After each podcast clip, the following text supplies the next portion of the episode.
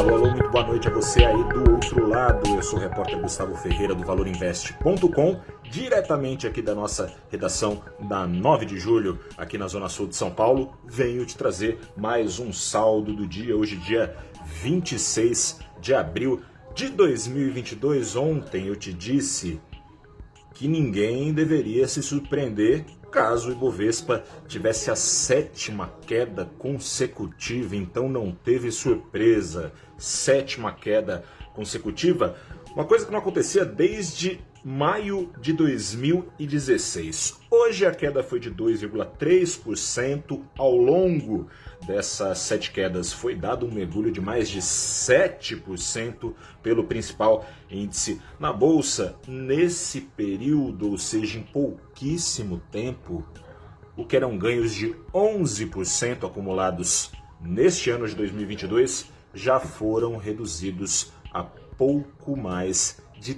3%. É um derretimento forte. Derretimento forte explicado por uma tempestade perfeita. Isso é raro de acontecer, sete quedas assim.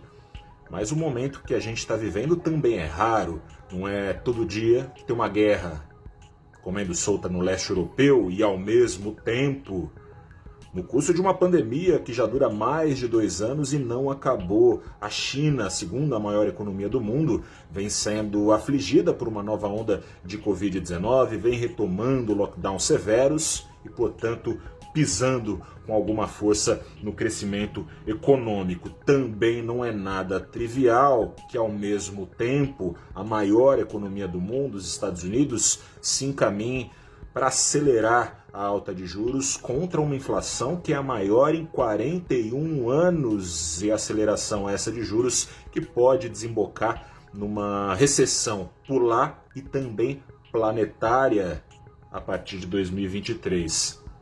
Como se não bastasse, o Brasil segue sendo o Brasil, repleto de riscos fiscais, políticos, institucionais, você deve estar acompanhando polêmica aí, poderes batendo cabeça por causa do deputado Daniel Silveira, só mais um exemplo de batida de cabeça entre os poderes nos últimos anos. No meio disso tudo, o dinheiro que vinha entrando no Brasil era muito mais para especular, não por melhorias estruturais, era, portanto, um, uma, uma passagem de curto prazo e não de longo prazo, apostando no longo prazo da economia brasileira tudo ruim lá fora. Aqui dentro não tem grandes razões para se entender que a economia é um porto seguro. Essa dinheirama está indo embora. Estrangeiros que tanto derramaram seus dólares no Brasil vêm recolhendo boa parte desses dólares que foram alocados na bolsa para recolher esses lucros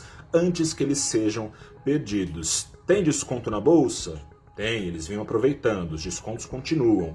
A renda fixa nacional segue pagando os maiores rendimentos reais do mundo? Segue sim, mas se tem desconto na bolsa e se tem juros onde estão, nos dois dígitos e perigando subir mais, é porque há riscos, portanto, pouca confiança para continuar com o dinheiro aqui, ainda mais num momento de incerteza global como esse. Importante, não só a bolsa está passando por alguma reviravolta. O dólar também, os números são bastante chamativos. Nesta terça-feira, o dólar subiu 2,35%, já está beirando R$ reais, fechou nos R$ 4,99 em dois dias da semana. O dólar já saltou 4%, sendo que na sexta-feira passada já tinha pulado mais de 4%. Será que vem a oitava queda na bolsa? Será que o dólar vaza esses cinco reais? Dificilmente a situação melhora muito amanhã, mas vai que a turma resolve voltar a catar algum desconto aqui e acolá. Vamos ver, amanhã eu te conto. Um grande abraço, boa noite, até a próxima e tchau.